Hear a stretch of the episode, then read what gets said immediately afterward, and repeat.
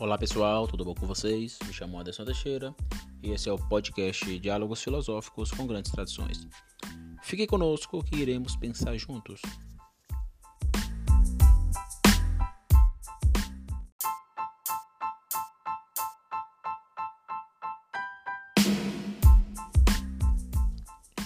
Então, pessoal, é, saindo do contexto teológico que a gente abordou na última série sobre Bultmann, entraremos hoje na questão filosófica, ou a filosofia em si, em especial filosofia escolar neotomista.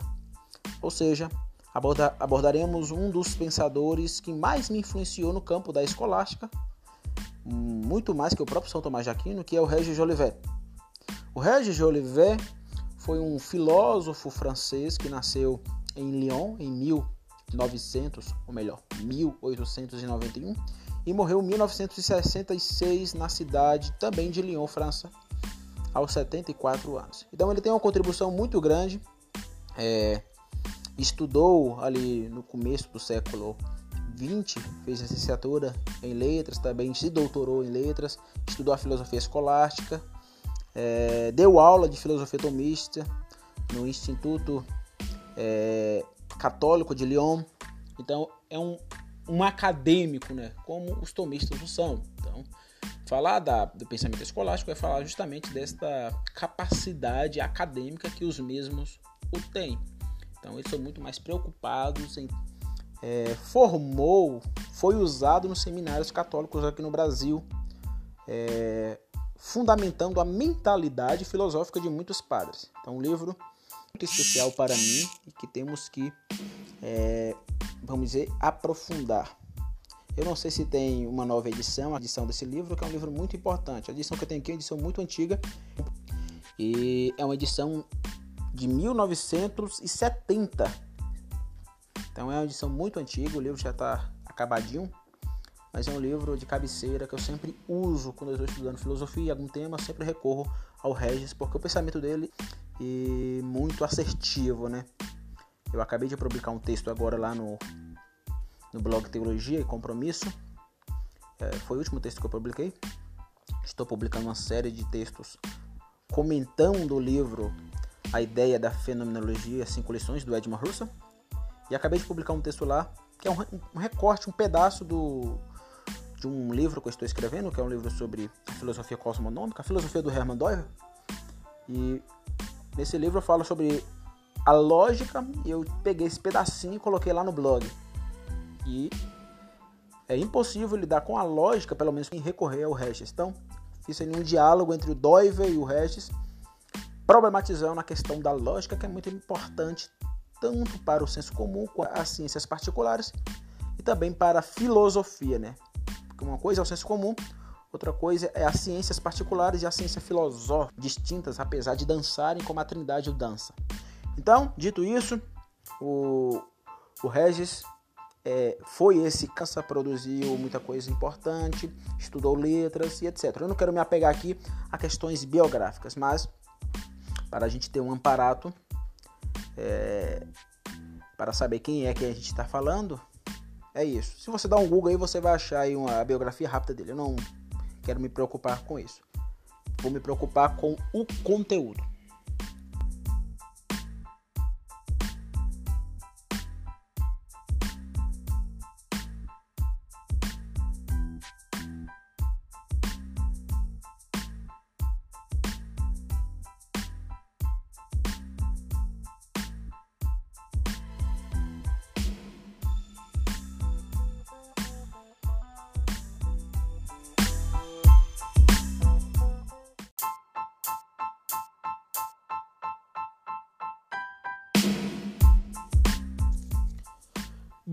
Lidando com o pensamento do próprio Jolivet, já entrando, né? Aqui eu farei uma espécie de introdução. O Frei Pedro Seconde escreveu o prefácio, décima edição do livro Filosofia, curso de filosofia, né, do Jolivet, e ele diz o seguinte, abre aspas, isso foi escrito em 1953, então já tem um tempinho já, né? Ele diz: O rigor e a complexidade de pesquisa racional acerca das grandes leis do ser não podem dispensar um instrumento de trabalho que assegure a ordem e o equilíbrio dos diversos tratados. e a unidade dos princípios de solução dos seus problemas. Guia seguro para o aluno e manual a manusear incessantemente. Para o professor, quadro ideal de suas explicações e base permanente dos comentários. Então observa que logo no final aqui dessa citação do Frei Pedro, ele diz que o livro do Jolivet serve tanto para o aluno que manuseia incessantemente para poder aprender, né? Então é, é, é o lado da praxis, o aluno aprende, o aluno senta, o aluno, como Paulo, observando Gamaliel para aprender. Então, é, o aluno que quer aprender, o aluno que quer se debruçar no ensino, no conteúdo que o mesmo adquire, ele precisa sentar e manusear, ou seja, aprender. Então, o Frei mostra que o livro do professor, do filósofo Regis, é um livro não só para professores que querem é, trazer uma fundamentação explicativa, comentários mais bem elaborados. Não.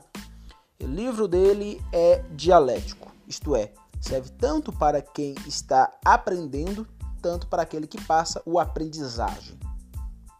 Então, a aprendizagem, a aprendizagem e o aprender andam lado a lado no livro do Jolivet. Então, temos que prestar atenção justamente nessa dialética. O livro dele é um livro que mostra isso. Tanto o aluno quanto o professor, tanto o professor quanto o aluno devem observar o seu texto, o seu livro. Então, isso é muito importante.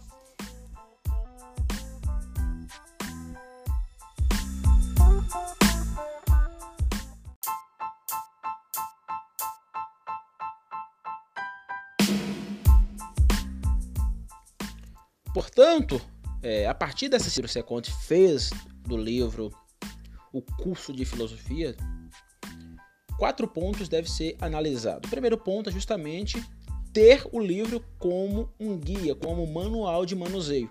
Isso. Segundo ponto é um quadro ideal para explicações e comentários de professor. Então, se você é professor, esse livro é para você. Se você é aluno, esse livro é para você. Terceiro ponto, do Seconde, né, o curso de filosofia Regis Jolivet, se enquadra sobre as linhas do pensamento do Aristóteles e São Tomás de Aquino. Então aqui já mostra é, uma beleza. Como assim, Anderson? Eu acredito que a base de toda a filosofia, de toda a filosofia está em dois nomes. Eu poderia também colocar o Sócrates, mas o Sócrates não escreveu nada, né? Que sabemos do Sócrates é por intermédio de Platão e alguns outros é, da sua época. Porém, lidando com a escrita, com a dimensão linguística da realidade, eu diria que a base da filosofia é Hipóteses. E muito mais Aristóteles. Muito mais Aristóteles. Porque São Tomás de Aquino é muito mais, vamos dizer, sistemático do que Agostinho, por exemplo. Não negando ah, o brilhantismo de Agostinho, não é isso. Mas por que ele é muito mais sistemático? Porque Aristóteles foi muito mais sistemático que Platão. De modo bem geral, poderíamos dizer que ele foi mais rigoroso, no sentido de olhar a realidade e tentar fundamentar uma teoria filosófica da realidade, da natureza que ele observou, daquilo que Platão chamava de mundo das sombras, né? Discipulador Platão, Aristóteles falou: não, esse mundo das sombras é onde se dá o nosso conhecimento, é aí que a gente deve estudar, é aí que a gente deve analisar, é aí que a gente deve buscar é, olhar. É a mesma preocupação dos pré-socráticos, que tentou olhar para o, o cosmos, a realidade, aquilo que eu chamo de terceiro princípio epistemológico, é, onde esses pré-socráticos fizeram a pergunta: por que tudo ao invés do nada? Uma coisa existe, uma coisa há. Se há, de onde veio? Então, essa é uma pergunta que até hoje e sempre vai ser feita na história do pensamento filosófico. Então Aristóteles foi um dos primeiros a fazer isso, ou o primeiro, né?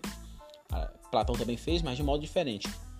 E São Tomás de Aquino também, como bom aristotélico, também bebeu de Platão, a gente não pode negar isso, mas Aristóteles é a base do pensamento do São Tomás de Aquino. Então, o Regis está embasado, Pedro II, embasado justamente no, nesse, nessas linhas de pensamento aristotélico logicamente aquiniano, né, que ele é um neotomista. E quarto ponto, para o Frei Pedro II, o Jolivet possui cinco características que não pode ser é, esquecida quando a gente for analisar o seu texto, quando você for ouvir esse podcast. Isso deve estar amparado. Provavelmente você deve ligar aí o, o botão, me perdoe a expressão, ligar o botão do foda-se, Anderson, vou ler o texto e não quero saber do podcast. Você pode fazer isso. Vai lá na livraria, é, na estante virtual, livraria, livrarias que tem sebos, né? virtuais e compra o livro. Você acha o livro. O livro, eu observei há algum tempo atrás, estava 40 reais. Então você pode ligar o botão do foda-se e ir ler o próprio autor. Pra, se você fizer isso, melhor. Que me escutar. Mas cinco pontos deve estar auto pressuposto aqui é, no filósofo. Primeiro, a legitimidade. Segundo, a inteligência. Terceiro, a técnica. Quarto, o conhecimento. E quinto, o amor à verdade. Legitimidade em que, Anderson? Legitimidade no que escreve. Você vê, quando o cara está escrevendo, que ele passa a legitimidade. Ele sabe o que está escrevendo, ele sabe o que está falando. Segundo ponto, inteligência em que? Inteligência argumentativa. Ele tenta, como bom escolástico que o é, ser apotítico, ou seja, ser irrefutável. Isso aqui não pode ser refutado. E o filósofo que não faz isso, ele esquece filosofia. Se você quer filosofar, quer escrever, quer pensar filosoficamente a partir de princípios que é, você escreve para lhe refutar, esquece. Você deve fazer irrefutável. Claro que pode ser refutado, claro, né? Mas a priori é isso. Eu vou produzir um pensamento aqui, vou escrever aqui filosoficamente é, de modo altamente argumentativo que fica impossível alguém vir me refutar. Todo filósofo sério buscou isso. Só a gente olhar para a ideia do segundo princípio epistêmico se desvelando no terceiro princípio epistêmico, que é a realidade. Quando esse eu consciente, para citar russo, né? não posso faltar russo, quando esse eu consciente, na sua intencionalidade, olha a realidade no seu objeto, ele quer produzir um conhecimento sobre esse objeto de forma irrefutológica. Isso é filosofia. Então, ele tem uma, uma argumentação muito bela. É muito belo, um livro muito gostoso de se ler para quem gosta de filosofia, claro. Terceiro ponto, a técnica. Técnica em que sentido? Ele é preciso. Ele não fica enchendo linguiça. Ele é tem filósofos que não são muito muito apegado a literatura no sentido de beleza. E tem textos que precisam, por exemplo, o cara vai fazer um tratado de epistemologia, ele precisa usar o termo técnico, ele precisa lidar com a técnica. E é impossível deixar aquele texto, é, vamos dizer, não hermético. É impossível. É claro que tem um Kant da vida que aparece aí e acaba escrevendo para ETs, né? Kant escreveu para ET. O cara passa a vida toda estudando aquele para tentar entender o que, é que o cara quer dizer. Porém, é, diferente do Kant, Jolivet, ele possui o que Kant possui, mas ele é preciso. Ele possui uma técnica, mas ele é preciso. É uma técnica que vai logo ao assunto.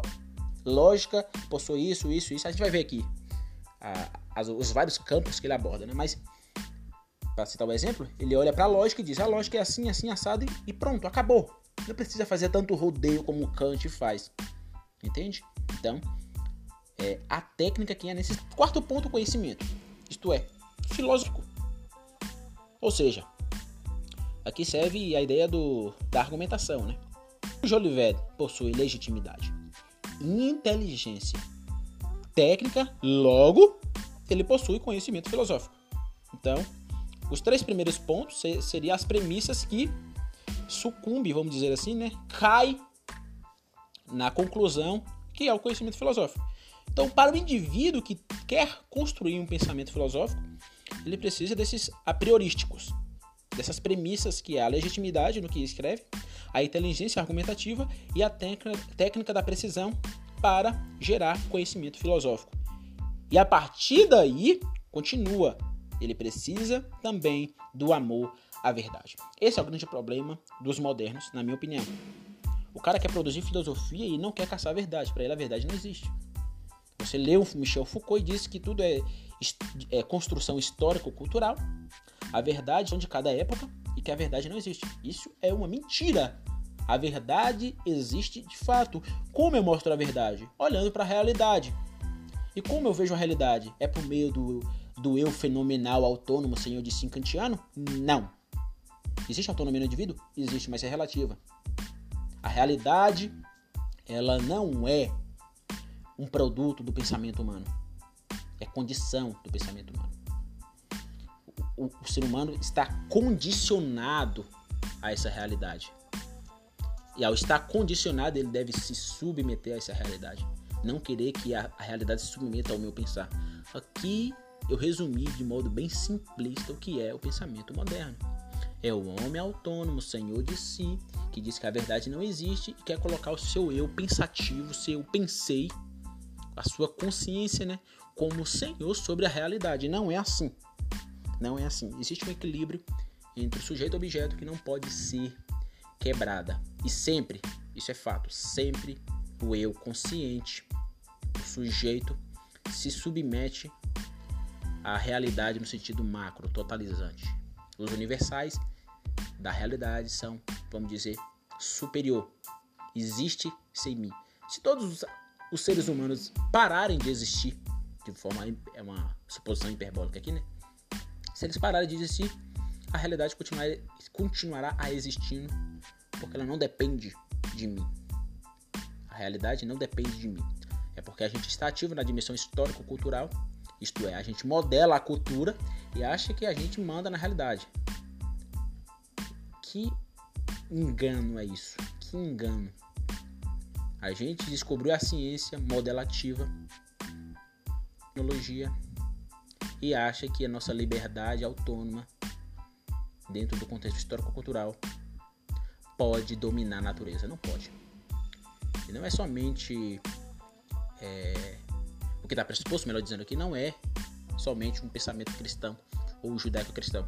A gente pode ler o próprio Nietzsche.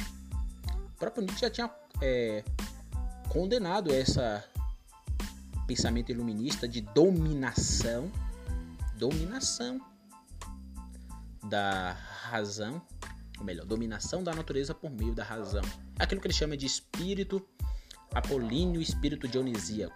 O espírito apolíneo não pode tomar o lugar é, do dionisíaco e o dionisíaco do apolíneo e vice-versa. Mas ele criticou essa endeusação do espírito apolíneo, espírito da razão, né? o deus da, daquilo que é comedido.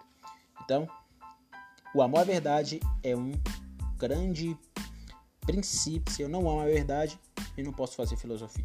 O que eu faço é poesia. Eu posso fazer poesia, até poesia, por mais, é, vamos dizer, imagina das imagens da realidade. Ela precisa da verdade da realidade. Então a realidade é verdade. Quem filosofa olha para a realidade, logo tem que amar a verdade. Caso contrário, não está de fato, né? Está filosofando. Cara pode ser um relativista Foucaultiano isso é um ser filosófico, mas fazer filosofia de fato não está. Então, de modo bem resumido, esses cinco pontos aqui são super interessantes porque mostra é, o rigor e a profundidade, profundidade que um filósofo deve ter. Então, são pontos aqui interessantes que podem ser, ser aprofundados depois, né? O filosofar possui, deve possuir legitimidade, inteligência, técnica, conhecimento e amor à verdade. São cinco pontos. Buscar e caminhar sobre é, esse rigor e essa profundidade desses cinco pontos.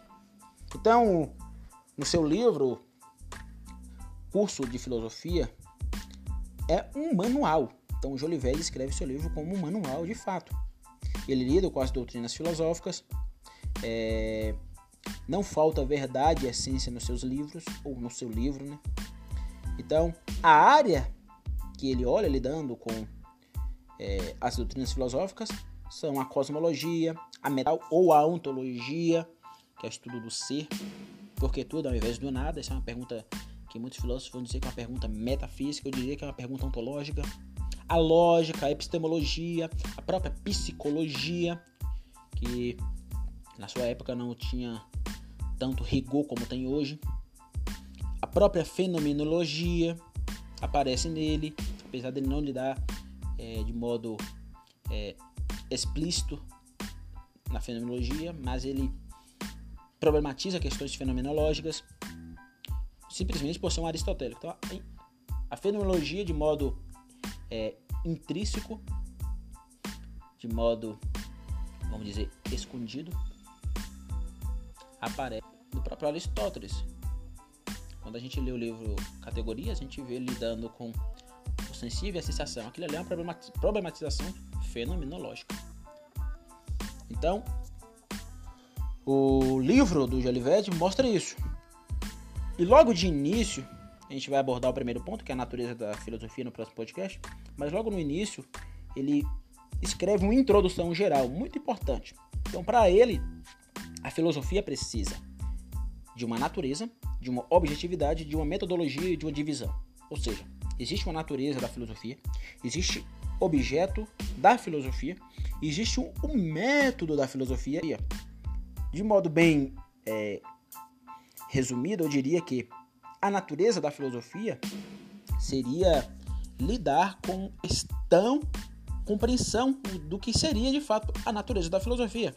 Segundo o filósofo português Desidério Mucho, é, o mau uso ou o mau ensino da filosofia é, gera é, essa incompreensão do que seria a natureza da filosofia. Ele escreve isso no livro é, Natureza da Filosofia e seu Ensino.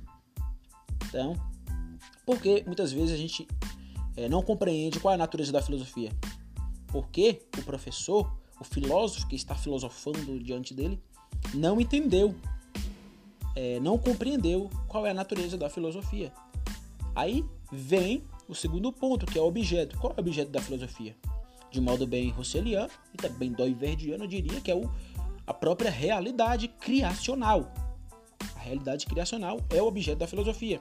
Porque, doiverdianamente falando, o filósofo ele não recorta um aspecto da realidade como as ciências fazem.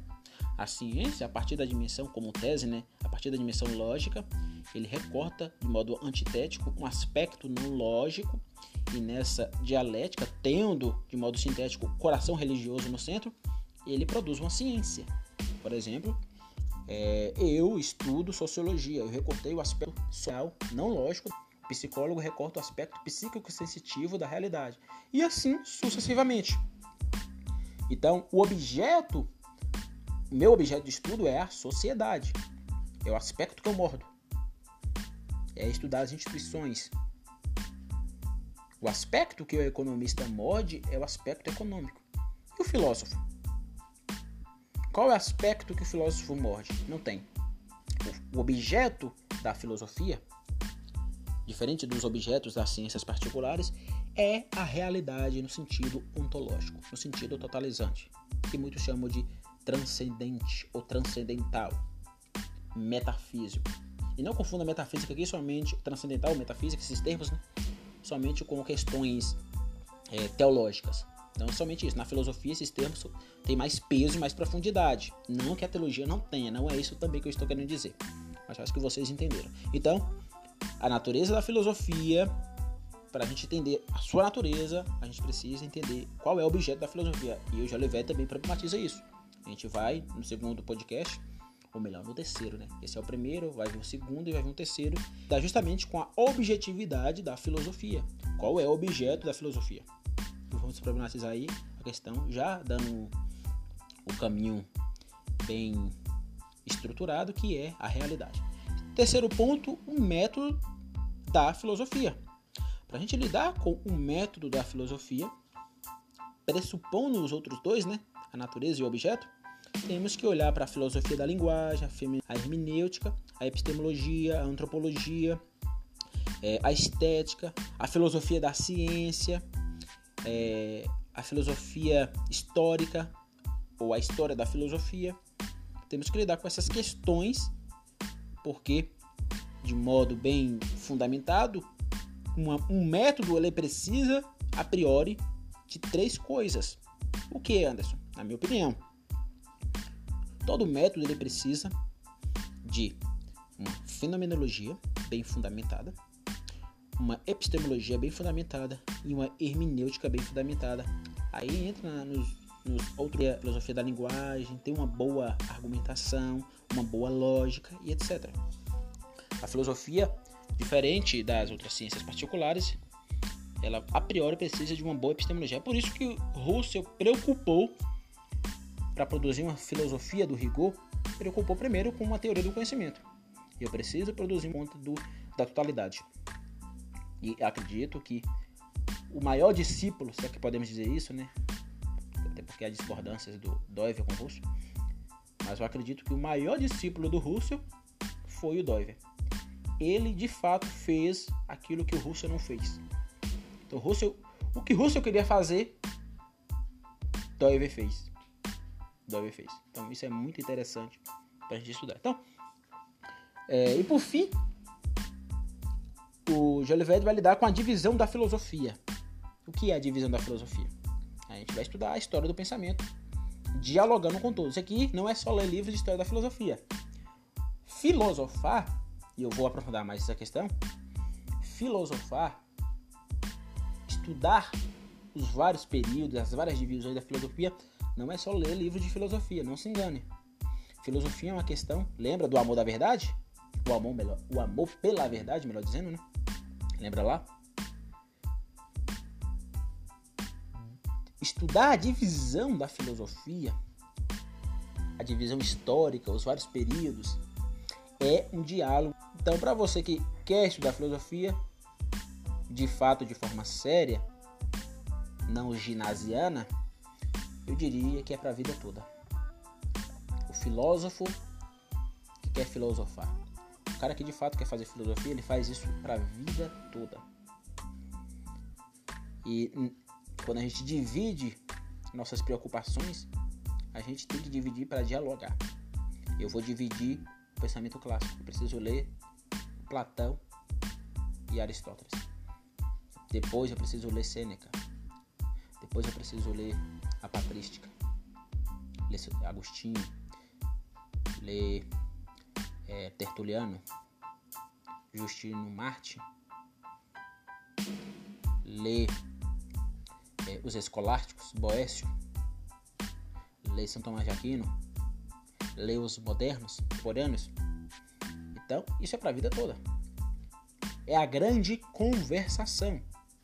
Então, é claro que o Jolivet não estava falando sobre isso. A gente vai ver como ele vê a natureza da filosofia, o objeto da filosofia, o método da filosofia, a divisão da filosofia. Eu estou aqui pressupondo o meu pensamento, como eu vejo a natureza, objeto, método e divisão da filosofia. Aí a gente vai aprofundar essa questão a partir do próprio Jolivet. Mas a priori é isso, né? E para terminar esse podcast, essa introdução, né? Existem algumas opiniões sobre o Jolivet. O primeiro é o Adonias Filho. Olha o que o Adonias Filho disse. O Adonias Filho foi um baiano é, nasceu na cidade de Itajuípe, uma cidade bem pertinho aqui de Itabuna. Eu moro aqui em Vitória da Conquista. É bem pertinho aqui de Itabuna e Itabuna não tá tão distante daqui de Vitória da Conquista, aqui no sudoeste baiano. Então esse baiano que foi jornalista, crítico literário, ensaísta e romancista, Adonias Filho, nasceu em Itajuípe e morreu, morreu em Itabuna. Olha o que ele disse. Ou melhor, morreu em Ilhéus. Olha o que ele disse. O essencial para o conhecimento histórico, biográfico e crítico de um escritor aí se encontra. Então, ele está se referindo justamente a esse livro que a gente vai analisar aqui nos próximos episódios. Outro é, jornalista mineiro, estudou direito na Universidade Federal de Minas Gerais, foi professor, poeta e triatólogo, é o João Etnier Filho. Acho que não estou pronunciando o nome dele, o segundo sobrenome dele de forma correta. Etnier. É o João Etnier Filho. Olha o que ele vai dizer sobre o Jolivet. Não há dúvidas. Preciosa coleção que se recomenda com, a todos os leitores. Outro nome aqui é bem importante esse nome, que é o Neuro Nereu Ramos. Esse camarada era foi um político advogado. Para quem não sabe, ele foi o 12 vice-presidente da República. Era filiado ao Partido Social Democrata, que foi extinto né, com a ascensão da ditadura militar. Ou seja, ele foi vice-presidente do Eurico Gaspar Dutra, que foi presidente, presidente do Brasil. Né? Então, esse homem tem um impacto cultural brasileiro interessante, né? Daqui 50, 60 anos, querendo ou não, a gente vai ter que lembrar do Mourão, que é o vice do Bolsonaro atualmente. Então, o Neureu Ramos diz o seguinte sobre esse livro. Essa coleção representa relevante serviço à cultura nacional. Impactante isso. E como a gente deve ler esse livro, como a gente deve prestar atenção nessas obras.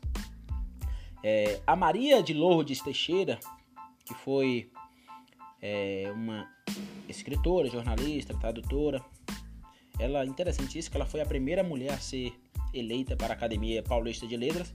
E é ela, outro fato interessante, que traduziu o livro da feminista Simone de Beauvoir, Os Mandarins, né, que é um romance. Simone escreveu muito romance.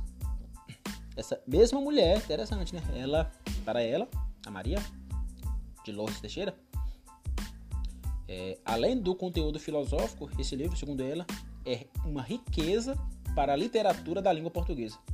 E é de fato, quando você vê lá ele lidando com a questão da metafísica, ele traz uma fundamentação tão interessante que o tradutor soube pegar, né? Ele tirou do francês, né? Soube pegar e trazer para o português. Então isso é muito interessante. E falando do tradutor, o tradutor foi o Eduardo pa Prado de Mendonça. Esse mesmo tradutor, de Olivetti, escreveu um livro que eu quero ler, que é O Mundo, o Mundo Precisa de Filosofia, também publicado pela editora Agir. Me interessei muito nesse livro e vou caçá-lo, vou procurá-lo. Então, foi publicado pela editora, né? Essa editora é, acabou sendo comprada por um grupo tem aí chamado Grupo Ed Ouro, que é uma editora, em 2012. Em 2018, a editora voltou ao cenário editorial brasileiro com um dos selos, né? com um dos selos dessa grande editora que é a Ediouro Publicações. Enfim, temos que ler Regis de Oliveira. Ele é muito profundo e a gente vai ver isso. Aqui só foi uma introdução para a gente saber quem é esse autor, quem é o filósofo, o que pensam dele. E é sobre isso que esse comparato introdutório.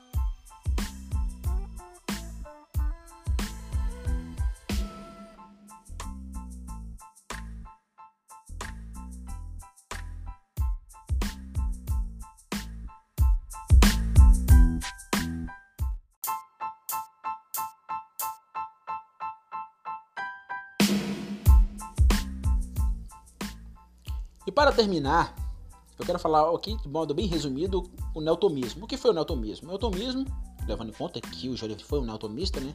O neotomismo foi a retomada da perspectiva filosófica de São Tomás de Aquino para o enfrentamento da sociedade contemporânea. Então, os de pós-revolução francesa, o impacto do iluminismo, a racionalidade, o cientificismo, todas essas problemáticas trouxe desafios para o cristianismo. No campo protestante, né? No, nos pensadores holandeses. Por exemplo, o é uma reação para tentar responder às problemáticas que a modernidade, a Revolução Francesa, é, o pensamento iluminista, o cientificismo, todas essas, todas essas problemáticas colocaram né, sobre é, o contexto europeu da época.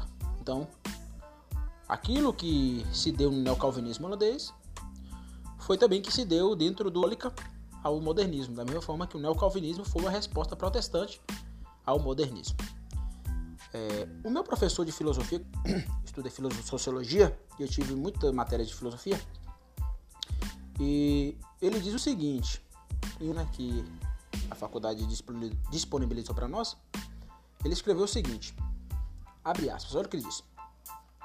O neotomismo é a corrente filosófica que resgata o tomismo, a filosofia do pensador italiano São Tomás de Aquino. É inaceitável privilegiar interesses de ideologias como o neoliberalismo ou o comunismo, por exemplo, ou as instituições como empresas e o governo, em detrimento do direito do ser humano e a sua vida digna a tudo que ela acarreta.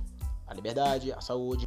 O neotomismo é uma corrente filosófica surgida no século XIX com o objetivo de reviver e atualizar a filosofia e a teologia de São Tomás de Aquino.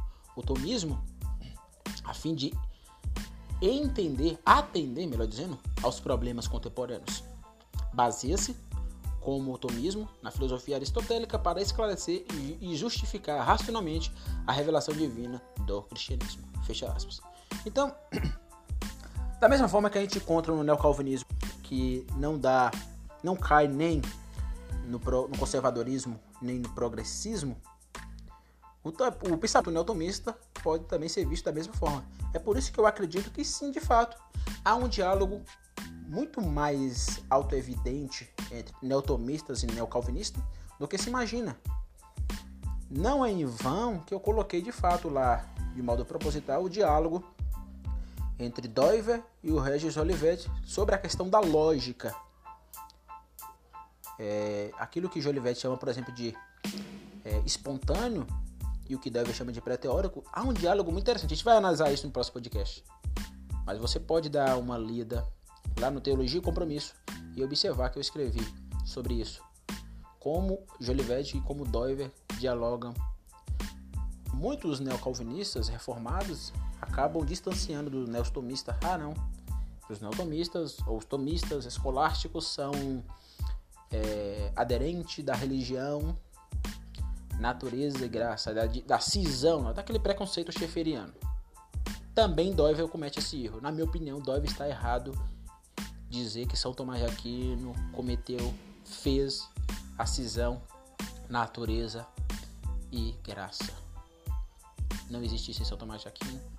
Existe isso no escolasticismo tardio, que eu tenho um texto preparado, isso também está no livro, vou disponibilizar futuramente, mostrando, tentando trazer uma argumentação empírica, discordando desse posicionamento tanto do Doivel quanto do Schaefer e de toda a galera escolástica ou melhor, toda a galera reformada que é escolasticismo desse modo deturpado, em minha opinião. Mas existe sim um motivo base católico, natureza e graça, essa cisão existe, mas não está na escolástica clássica aquiniana.